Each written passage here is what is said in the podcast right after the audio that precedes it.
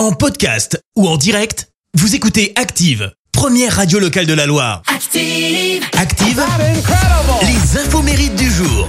Nous sommes le mercredi 3 mars et euh, ce matin on fête les Saint-Charles le Bon. Côté anniversaire, l'actrice américaine Brice Dallas Howard fête ses 41 ans. Elle qui est connue pour avoir joué Gwen Stacy.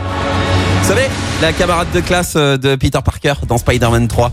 Et alors, pour les besoins du film, euh, l'actrice passe du roux euh, au blond, mais c'est surtout un truc un peu particulier qui lui est arrivé, puisque elle effectue elle-même ses propres cascades, mais ignorant totalement à ce moment-là qu'elle était euh, déjà enceinte de plusieurs mois. Euh, elle enchaîne derrière dans Terminator Renaissance, elle joue Kate Connor, puis dans la série Twilight. Euh, et alors, petite info insolite la concernant, elle et ses frères et sœurs ont souvent été gardés par un ami très proche de la famille de Tom Cruise. Et puis, le chanteur britannique Chris Martin fête ses 45 ans. Leader et chanteur du groupe Coldplay. Eux qui avec ce morceau là, sorti en 2011, Paradise, qui dépasse le milliard de vues sur euh, le site YouTube, devenant ainsi le clip le plus vu du groupe. Au total, euh, Coldplay, c'est plus de 90 millions de disques vendus à travers le monde. Mais Chris Martin reste très très humble. Depuis l'enfance, il a pris l'habitude notamment de donner euh, 10% de ses revenus à des associations.